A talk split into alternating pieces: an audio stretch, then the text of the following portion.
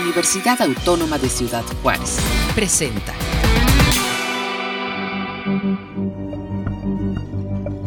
Orbe. Reflexiones de nuestro entorno. Un programa de la Universidad Autónoma de Ciudad Juárez.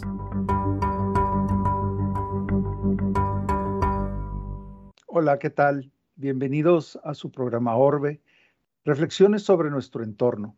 Yo soy Adrián Vázquez, coordinador del Centro de Ciencias Atmosféricas y Tecnologías Verdes de la Universidad Autónoma de Ciudad Juárez. Y esta mañana en nuestro programa vamos a platicar con usted y a reflexionar, como lo hacemos cada semana, sobre un tema que a nosotros nos parece eh, eh, muy importante y muy relevante para la gestión ambiental de nuestro eh, planeta. Eh, una de las eh, cuestiones que vamos eh, a, platicar hoy es qué necesita el campo para producir más comida con menos agua y menos energía. Recordemos que hay un nexo que une estos tres temas, el tema de la comida, el tema del agua y el tema de la energía. Y esta temporada estamos explorando esos, esos tres elementos para poder compartir y reflexionar con ustedes sobre este tema tan importante, puesto que evidentemente las condiciones económicas del mundo el día de hoy nos están haciendo eh, o nos están preocupando sobre todo por, por, por la posibilidad o lo que implicaría tener ya sea una crisis energética o una crisis alimentaria o, una crisis del agua o las tres al mismo tiempo. Y esto desde luego es algo que podemos estudiar a nivel, a nivel local. Eh, me acompaña esta mañana y le doy las gracias a mi compañero y amigo, el doctor Eli Rafael Pérez, del Instituto de Ingeniería y Tecnología, del Departamento de Ingeniería Civil y Ambiental. Eli, buenos días, ¿cómo estás? Buenos días, doctor. Muy bien. Eh, contento de estar acompañándolo esta, mañana en, el programa. Y como menciona, eh, en los últimos años se ha enfocado mucho eh, la investigación en este nexo que usted menciona, el nexo alimentación, energía, agua.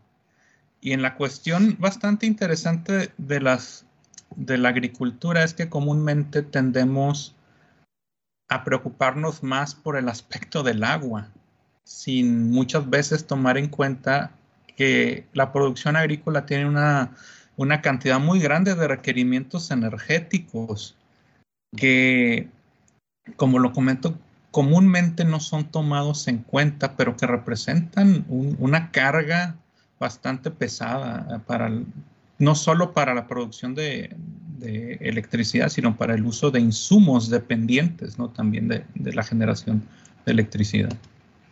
Ay, ay, tú, tú, eh, yo, una de las cosas que hemos platicado aquí con nuestros radioescuchas es que efectivamente el, el, campo es el que utiliza en nuestro país casi el 70% de todo el agua potable se utiliza, o del agua dulce, vamos a decirle de esa manera, se utiliza para riego y solamente el 30% es para consumo humano para las ciudades, abastecer las ciudades. ¿Qué tanto podríamos, eh, eh, di, digamos, eh, el crecimiento de las ciudades, pues está demandando cada vez más y más y estamos entrando en conflicto, ¿no? Con los, con el campo. Tan solo aquí en nuestra ciudad Juárez, eh, la mayor parte, por ejemplo, todo el agua del tratado que nos viene del río Bravo, eh, esa es exclusivo para, para el uso agrícola, no se usa para la ciudad. Y nosotros todo el agua que generamos como desecho, pues se envía a las plantas de tratamiento y esa se envía al campo también.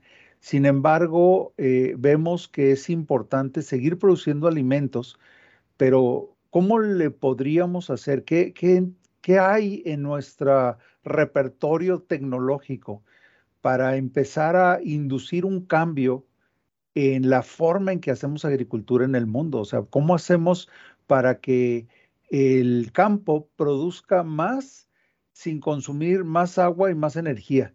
que son, digamos, dos elementos muy, es, es, pienso yo, sería una manera de ir revirtiendo esta espiral de bajada que tenemos con este nexo. Así es, doctor. Y aquí una, pues la, yo creo que la principal problemática es el sentido que la demanda está creciendo. Es decir, el crecimiento poblacional implica una productividad agrícola todavía mayor. Entonces, ¿qué representa este, este, este crecimiento de una demanda de productos agrícolas? En general, lo que ha representado es una ampliación de las tierras agrícolas. Es decir, para satisfacer esta demanda de productos, ¿qué es lo que hago?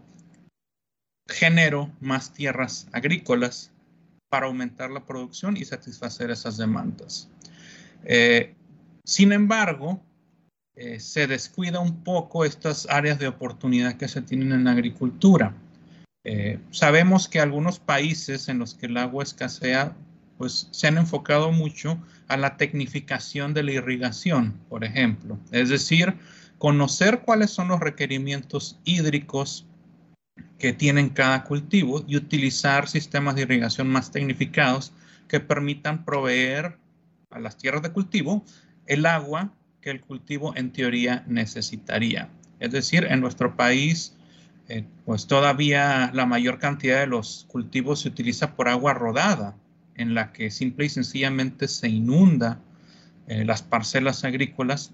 Y por supuesto, de toda esta agua que se utiliza, gran cantidad de ella se va por medio de escorrentía, es decir, por exceso. Mucha de ella probablemente se infiltre eh, más al fondo. Sí podemos hablar de lo mejor algo que contribuye a la recarga de acuíferos, pero al final de cuentas es agua que, que se está utilizando y no está sirviendo para el fin. Yo creo que lo primero sería la tecnificación. Ahora, esto por supuesto requiere una inversión, requiere personal capacitado y entonces eh, ahí es, es, un reto, pero es un área de oportunidad. En la otra cuestión, sí, dígame. No, no, adelante, adelante, dile. Sí, y la otra cuestión que he hecho hincapié, hice hincapié en el primer capítulo de esta temporada, que fue el hecho de entender a ciencia cierta cuáles son los, los requerimientos hídricos que tienen los cultivos. Por supuesto va a haber cultivos que requieren más agua o menos agua, pero si tenemos la capacidad de proveer en las parcelas agrícolas solo el agua que, que, en realidad se necesita para soportar el crecimiento de los cultivos, yo creo que eso representaría un, un ahorro bastante significativo en lo que respecta al uso del agua. Sí, fíjate que una de las eh, cuestiones que he observado que me llamó mucho la atención eh, es que es el ejemplo, por ejemplo, de los Países Bajos, eh, que pues es un país que prácticamente no tiene tierra para crecer, tienen que robarle tierra al mar y realmente pues se encuentra con muchas limitaciones de espacio. Y me sorprendió mucho que ahorita son una competencia real a productores del Mediterráneo, ¿no? Como España, por ejemplo, en cultivos como tomates y algunas verduras más y todo lo han hecho a partir de tecnología, es decir, eh, invernaderos, ¿no? Inclusive pueden producir fruta tropical en invernaderos. ¿Estamos listos en México para empezar a, transformarnos en, pues, digamos, ya, ya no tendríamos las limitaciones de, clima que normalmente pues, eh, son las que establecen la competitividad de unos productos? A mí me parece que mientras Sonora y Sinaloa, y sobre todo Sinaloa, sigan produciendo tomate barato, pues nunca va a ser una opción el tomate aquí en, Ciudad Juárez, pero mm, podríamos ver otros cultivos eh, que tengan, pues que tengan valor, o inclusive podríamos competirle a los, a los sinaloenses en la producción de tomate juarense producido en invernadero. ¿Sería una opción hacia el futuro de menor consumo de energía y agua? Yo creo que sin duda el, uso de invernaderos, inclusive si nos vamos un poco más allá, el uso de la hidroponía, ¿no? que nos permita inclusive el cultivo eh, sin necesidad de tierras o a, distintos niveles, ¿no? a distintas capas, eh, yo creo que es el futuro en lo personal. ¿Por qué no solo porque nos permite controlar ah, de manera más, más eficiente los, los insumos, el agua, los nutrientes que le estamos presentando a las plantas, y que podemos por unidad de área obtener muchísimo más rendimiento. Es decir, no es lo mismo que, estemos cultivando en el suelo donde solo tenemos una capa a que podamos tener varias capas. Eso representa una ventaja tremenda. Eh, sin embargo, en la actualidad lo que yo creo es que representa un costo de inversión muy grande. Eh, y, como lo dice, pues en zonas, en las grandes zonas agrícolas, Sonora, el Valle del Yaqui, Valle del Mayo, el Valle del Fuerte, pues estos productos agrícolas se producen de forma muy barata, eh, dado que ahí tienen, digamos, un poco más de disponibilidad de agua. Eh, pero aquí también hay que tomar en cuenta algo, ¿no? Que muchos de estos cultivos, su enfoque es a la exportación, ¿no? No a la importación, o no, no al, al, cultivo nacional. Perdón. Entonces, ahí entra esta, esta cuestión de la capacidad económica para poder consumir esos productos. Generalmente, los productos de mayor calidad que se generan, independientemente ¿no? si se genere por invernadero o por agricultura convencional, pues su objetivo es la exportación. ¿no? Entonces, muchas veces ante eso no podemos competir. Es decir, no es lo mismo que le, lo paguemos en pesos a que alguien en el extranjero esté dispuesto a pagarlo en dólares. Entonces, aquí tenemos estas dos cuestiones. ¿no? Eh, generalmente el que está dispuesto a, a solventar esas inversiones en productos de alta tecnología, su enfoque es la exportación más que el consumo local. Entonces, eh, pues al final de cuentas el objetivo es más el beneficio económico que la soberanía alimentaria. Claro. Déjame compartir con nuestros amigos que nos escuchan. Eh, una de las, eh, un, elemento muy importante de la gestión pública, de las políticas públicas que se emiten desde el gobierno, es el justamente crear los alicientes o los medios para que algo que hoy no es competitivo lo sea después. Eh, y eso muchas veces lo que tiene frenado este tipo de inversiones, pues es que no existe algún tipo de, vamos a decir, apoyo financiero, apoyo de apalancamiento financiero, eh, apoyo tecnológico que se requiere para hacer este, estas transformaciones. Eh, tomemos en cuenta que para muchas personas que viven en el campo, el que de pronto les digamos, mire, pues va a tener que invertir, se va a tener que endrogar por tres generaciones para cambiar algo que usted nunca ha hecho y que le prometo que le va a ir bien. Pues eh, no, está fácil de vender. Necesitamos eh, ir construyendo estas políticas públicas, este andamiaje o esta plataforma para que los eh, agricultores, sobre todo los más jóvenes, los que tengan la oportunidad de educarse, de ir a la universidad, de estudiar, puedan volver al campo con estas ideas un poquito más digeridas y que encuentren pues un, un ambiente económico y político adecuado para hacer sus inversiones, ¿no? Pero eh, aquí es la gran pregunta si podríamos algún día ver, así como florecieron las naves para las maquiladoras, que florezcan naves industriales para producir por hidroponía, eh, pues, ¿qué diríamos? Eh, lechugas y verduras y cuestiones de, muy, de, alto valor agregado que se puedan producir masivamente, ¿verdad? Como se hace ahora en una maquiladora los productos eléctricos. Y con ello, pues, ahorraríamos muchísima agua y quizá inclusive bastante energía, ¿no? Sí, doctor. Entonces, eh, una de las cuestiones que, que que tenemos que valorar es justamente eh, cuáles serían los pasos o, dónde nos encontramos en este momento a nivel local. Vamos a ir a una pausa, amigos. Este es Orbe, reflexiones sobre nuestro entorno. Yo soy Adrián Vázquez y estoy platicando con mi colega y amigo, el doctor Eli Rafael Pérez. Estamos platicando con ustedes sobre este tema del nexo entre agua, energía y seguridad alimentaria y qué se necesita para que el campo pueda producir más con menos agua y energía. Vamos a volver después de esta pausa, no se vayan. Último llamado. Información que despierta conciencias. En la agricultura se utiliza el 70% del agua que se extrae en el mundo y las actividades agrícolas representan una proporción mayor del uso consultivo de del agua debido a la evapotransportación de los cultivos. Actualmente, más de 330 millones de hectáreas utilizan sistemas de riego y aportan el 40% de la producción total de alimentos en el mundo. Es necesario utilizar menos agua para fines agrícolas y a la vez el uso más intensivo del agua en la agricultura es un elemento fundamental en el aumento sostenible de la producción de alimentos. Para resolver este dilema es necesario gestionar el agua en el sector agrícola, así como la ordenación general de los recursos y la seguridad hídrica.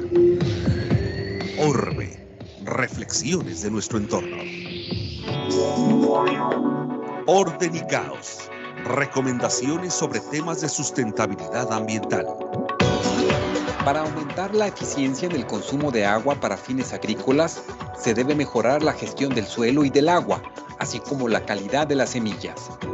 Existen alternativas como semillas mejoradas, siembra directa o con poca labranza, humectación y secado alternativo, intensificación sostenible del arroz y otras pero es necesario ajustar las mejoras de los sistemas de abastecimiento de agua utilizando tecnologías de la información como sensores de humedad del suelo y la estimación de la evapotransportación a partir de datos satelitales, con el fin de aumentar la eficiencia y la productividad del uso del agua en la agricultura.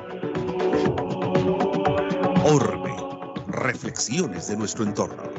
Continuamos.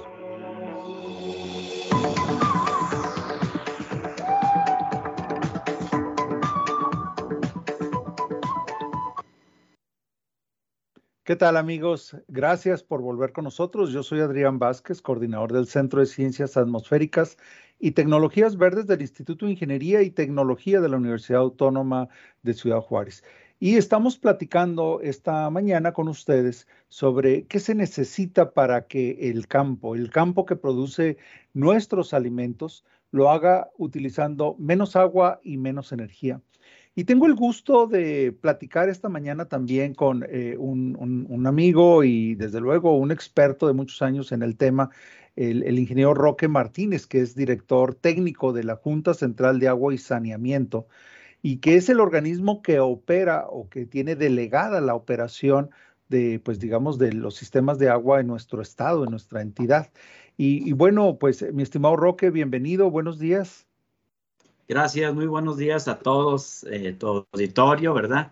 Y muy interesante estas cápsulas que están eh, generando para promover la sustentabilidad hídrica en nuestro estado y en, toda la región, ¿verdad? A la orden estamos, don Adrián. Gracias, mi estimado Roque. Fíjate que estamos platicando de este tema y lo que quisiéramos eh, abordar en estos últimos 10, mm, 15 minutos del programa es el tema de qué hay que hacer y qué estamos haciendo en el estado de Chihuahua. Y bueno, tenemos eh, obviamente desde ya eh, algún, algún tiempo este plan estatal hídrico que de alguna manera busca ordenar, busca darnos pautas de por dónde caminar para alcanzar pues ciertas metas que vayan en esta en la dirección de lo que hoy estamos explorando, ¿no? Y bueno, pues yo yo sé que esto es así como tu pan eh, de todas las mañanas, ¿verdad? Este, y, de todo el día y pues prácticamente de todo, de todo lo que estás haciendo en este momento. Y pues quería ver si nos comentas a nuestro auditorio eh, sobre, sobre esto, qué es este plan estatal hídrico y de qué manera pues está ayudándonos a visualizar y a vertebrar, organizar, digamos, todos los esfuerzos para que pues no esté cada quien jalando para arando su parcela. Sin ver lo que está pasando alrededor. Sin duda, Adrián. Mira, con mucho gusto te, comparto. Eh, obviamente es el enfoque agropecuario en esta charla que, vamos a abordar, pero sí no podemos eh, atenderlo con dos aclaraciones prioritarias, ¿sí? Eh, el plan estatal hídrico que acabas de referir es la política hídrica que por ley del agua del Estado y la ley de planeación rige al estado de Chihuahua. Entonces, ya no es este, meramente improvisaciones o acciones espontáneas, ¿verdad? Ni siquiera de corto plazo. Todo tiene un marco general. Entonces, por ley ya lo tiene. El Plan Estatal Hídrico, como te decía, tiene eh, un, un esquema de conformación muy importante, que fue un consenso realmente, no es un producto académico. Se hizo a la inversa. Primeramente unas consultas en 2017 en las siete regiones del estado, eh, con los diferentes usuarios y actores, ¿verdad? Autoridades municipales, estatales, federales. Entonces, hubo una concurrencia muy importante durante el 2017 donde se consultó qué opinas del agua, cuál es tu problema, cuál es la situación, qué propuestas tienes. Luego, con esa información que se recabó durante todo el año, ahora sí se contrató a una instancia eh, de carácter tecnológico, que fue el IMTA, Instituto Mexicano de Tecnologías del Agua, que sabemos su reconocimiento que tiene a nivel nacional e internacional, y se dijo, oye, estas son las propuestas que tienen, esta es la situación, ¿sí? Ayúdanos a plantear soluciones, ¿sí? Entonces nos da el IMTA una eh, eh, síntesis, ¿verdad? Y un ordenamiento sistemático de las propuestas en su condición geoespacial también. Y nos da eh, seis objetivos principales con las que se pudo ordenar, ¿verdad? El primero es la seguridad hídrica, cómo garantizar el agua para esta generación en las venideras. El segundo es el uso del agua en la agricultura, el uso racional del agua en la agricultura, el segundo objetivo, porque es eh, la mayor parte del consumo que, que conocemos en nuestro estado. El tercero es el derecho humano al agua por medio del fortalecimiento de los organismos operadores. El cuarto, un tema muy importante, que son todas aquellas acciones que abonan a la gobernabilidad de la gobernanza, ¿verdad? Cómo facilitar esos espacios y a veces no ponerlo como un objetivo, se te queda fuera y lo das por hecho y no. Tenemos bastantes dinámicas de gobernabilidad y gobernanza en donde las autoridades aplican la gobernabilidad y donde los usuarios participan en la gobernanza, ¿verdad? El 5 es una situación que estamos padeciendo ahorita de una manera muy, muy importante, ¿no? El tema de las inundaciones o las sequías. Las dos las tenemos ahorita en el momento eh, cruzados de una manera muy interesante, como, como tú lo sabrás como experto en este tema, ¿verdad? Pero estamos todavía en sequía y están las precipitaciones a todo lo que da y sabemos que la, la, la, sequía puede continuar después de este espacio, pues qué bueno una sequía con presas llenas, ¿no? Este, ya es una ventaja. El problema es cuando estás en sequía y con presas vacías. Bueno, ese es el, el eje o el objetivo número 5. Y el objetivo número 6, importantísimo, la educación y la cultura en tema del agua, ¿sí? También hay acciones que hacer.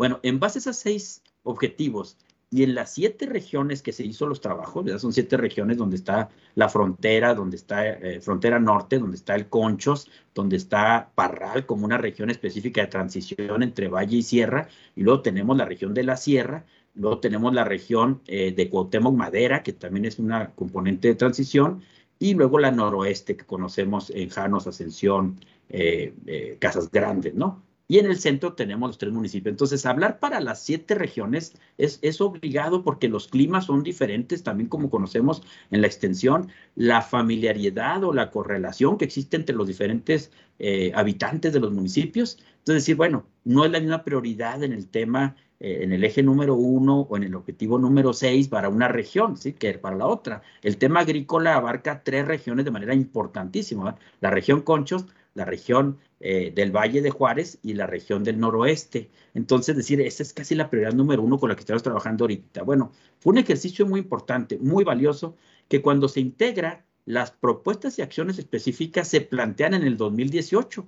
Se hacen nuevamente los foros en los mismos lugares y decir, a ver, señores, de lo que ustedes dijeron el año pasado, se trabajó, sistematizó, ordenó y se preparó una serie de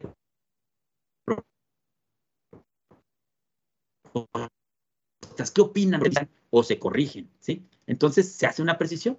Por ello fue posible publicar en abril del 2019 el Plan Estatal Hídrico de una manera muy importante de compromiso. La Comisión Nacional del Agua, la Secretaría de Desarrollo Rural del Gobierno del Estado y la Junta Central de Agua y Saneamiento como entes en nuestro estado eh, eh, obligados. Pero surgió algo muy importante. Después del compromiso a nivel de instituciones de autoridad, entra el tema de la academia, ¿sí? Y entra el tema de los ciudadanos, por lo cual en el 2021 se pudo publicar la modificación de la ley del agua que crea al Consejo Estatal Hídrico. Entonces, el Consejo Estatal Hídrico son 17 representantes de todo el estado, en los que 7 son funcionarios de gobierno estatal de alto nivel, y luego están 7 vocales ciudadanos de cada una de las regiones y están las dos universidades y el diputado presidente de la Comisión del Agua. Entonces, con este esquema se le da un seguimiento. La primera evaluación del Plan Estatal Hídrico fue el año pasado, en el 2021, cada dos años, se publicó en el 2019, el 2021 se evaluó. El 2023 se va a volver a evaluar, cada dos años se evalúa. Por eso el plan estatal hídrico que ustedes pueden consultar, así tecleando Plan Estatal Hídrico de Chihuahua 2040, lo va a mandar al portal de la Junta Central de Aguas y ahí lo pueden descargar. Tiene su segunda edición, que es la versión de este año 2022, en base a la evaluación que tuvimos el 2021. Es un eh, documento dinámico, ¿sí? Es flexible con respecto a la forma de aplicarlo y es flexible respecto al redireccionamiento de algunos conceptos de inversión. Te comento que suma 735 acciones para todo el Estado y suma 70 mil millones de pesos la totalidad de las acciones que nos darían sustentabilidad hídrica en el 2040 si las aplicamos como dijera el librito. Sabemos que no es así, es tan, tan lineal, sin embargo, teníamos que tener una referencia eh, de, un presupuesto, ¿verdad? Ese es el marco conceptual del Plan Estatal Hídrico. No sé si, Sí, claro, déjame este, decirles a nuestros radioescuchas, justamente esto es lo que platicábamos eh, hace un momento de la importancia que tienen las políticas públicas orientadas a lograr estas transformaciones que se necesitan hacer. Es decir, el puro hecho de tener o de conocer eh, tecnologías que pudieran ayudarnos a pues atender estos retos que tiene nuestra, nuestro planeta y nuestro estado, no es suficiente. Necesitamos eh, políticas públicas, necesitamos orientar esta, estas políticas públicas con apalancamientos, ya sea en lo financiero, ya sea en la capacitación, en la gobernanza que decía el ingeniero Roque Martínez, porque evidentemente, pues eh, una, una cosa es que esté en el plan y otra cosa es que se ejecute, y para eso no podemos depender de un funcionario público, ¿verdad? Que tenga bien dar eh, seguimiento o no a las cosas. Y este consejo que nos eh, platicas, eh, Roque, pues es, es, importantísimo justamente para que no haya retrocesos. Y como bien dices, pues en algún momento habrá que hacer adecuaciones a circunstancias que se vayan presentando en el tiempo.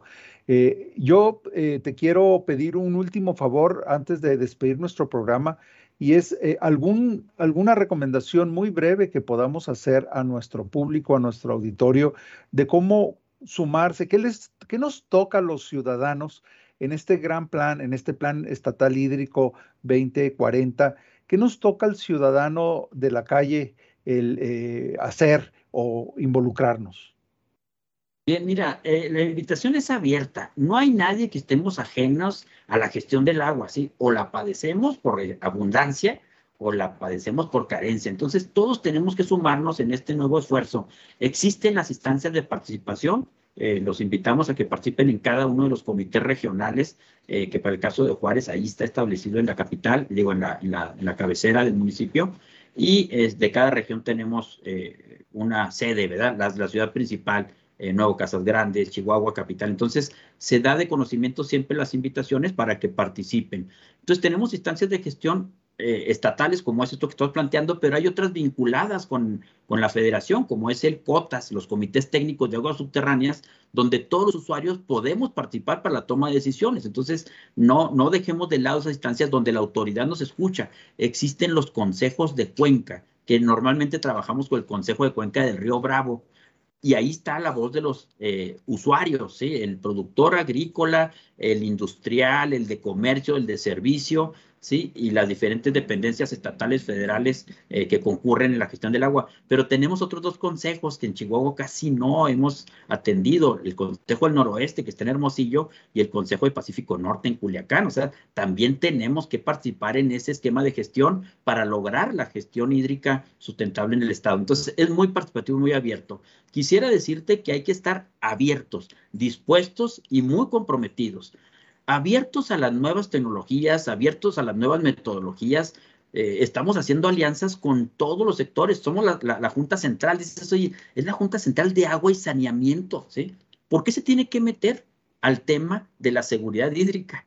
Pues por mandato, en la ley nos toca a la Junta Central ser el ente de la administración de las aguas estatales y de la gestión de las aguas que no son estatales, a las nacionales. Entonces, tenemos que estar invitando constantemente por mandato de ley. Segundo, la gobernadora María Eugenia Campos, le ha pedido a Mario Mata, nuestro director ejecutivo, y a Mauro Parada, el secretario de Desarrollo Rural, que tomen este tema como el principal factor del desarrollo y el principal reto en el Estado. Entonces no podemos quedarnos al margen. Todo lo que está a nuestro alcance. Tenemos convenios con la UACJ, como tú lo sabes, entre las alianzas, para conocer las condiciones meteorológicas, hidrometeorológicas, ¿verdad? Para poder tomar decisiones oportunas. Tenemos alianzas con la UASH, para el inventario de todas las fuentes de abastecimiento. Fueron las acciones que tomó Mario Mata de, inicio. Desde en lo que llego, dime dónde están las fuentes, qué calidad de agua tiene, qué piezometría o profundidad tienen, qué sentido legal tienen, la certeza del suelo, del agua. Entonces, estamos con la UASH y con la UACJ entendiendo que son nuestras instancias máximas de conocimiento. El año que entra vamos sobre los conocimientos de los acuíferos principales. Entonces tenemos que hacer los estudios de disponibilidad reales. Hacia allá vamos con la academia todo en beneficio de una gestión eh, integrada junto con los productores y los usuarios. La Junta Central es el secretario técnico del Consejo Estatal Hídrico y Desarrollo Rural es el secretario ejecutivo del Consejo. Lo preside el Consejo Estatal Hídrico, el presidente de la Junta Central de Aguas, por el mandato que les digo de ley. Entonces, es un ciudadano que está tomando decisiones junto con los demás usuarios. Entonces, seamos parte, ¿verdad?, de la solución no nos, eh, tenemos bastantes este, paradigmas que vencer, ¿verdad? Ahorita venimos de, de, una gira tecnológica en Israel, que en otro momento podemos platicar detalles específicos, pero ¿cómo es posible la tecnificación del campo con donde haces un riego rodado en surco, cambiar a un sistema de eh, riego de precisión por goteo sin presión, no presurizado, ¿sí? entonces decir, cómo con una laminita, bueno, con un depósito con 50 centímetros de agua que tenga de nivel, te riega toda una parcela, ¿verdad? Ahorrando el 60% del agua que usa el agua eh, rodada, ¿verdad? De inundación. Oye, pues... esos ejemplos pero los vimos en funcionamiento. Entonces, ahí vamos a venir a, empujar esto que le toca desarrollo rural, pero que está puesto en el plan estatal hídrico como la principal acción para la, sustentabilidad de la región. Hay muchos temas más que abarcar, Adrián. La verdad, este, esto nos apasiona y lo sabes, pero la coordinación entre la ciudad y el campo debe ser ya integrada, ¿sí? Las economías que se logran en, la, en el campo se vienen al uso del público urbano el tratamiento de las aguas residuales se entregan a la producción agrícola con mejores beneficios, ¿verdad? Es una fertiagua, no tienes que gastar en, en, otro tipo de fertilizaciones, ¿verdad?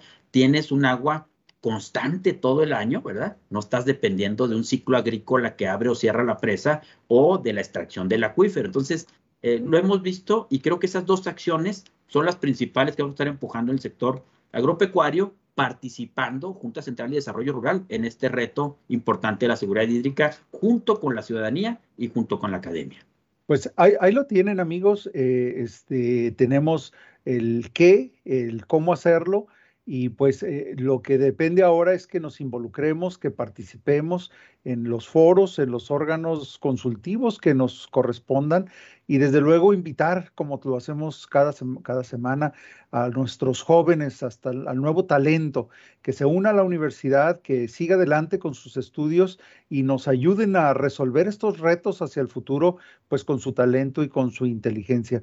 Mi estimado Roque, te agradezco muchísimo el tiempo, el que nos hayas compartido esta experiencia. Es un programa muy breve y, y desafortunadamente pues no podemos abarcar todo lo que quisiéramos hablar, pero pues tenemos hacia adelante la oportunidad a lo mejor de retomar este tema eh, y seguir platicando y charlando, reflexionando con nuestros eh, radioescuchas. A, todos ustedes que nos escuchan el día de hoy les damos las más eh, grandes gracias por eh, eh, estar con nosotros una vez más. Yo soy Adrián Vázquez, coordinador del Centro de Ciencias Atmosféricas y Tecnologías Verdes y me acompañó el ingeniero Roque a quien le doy las gracias. esto fue una edición de Orbe, Reflexiones sobre nuestro entorno. Orbe, Reflexiones de nuestro entorno. Esta fue una producción de la Dirección General de Comunicación Universitaria de la Universidad Autónoma de Ciudad Juárez.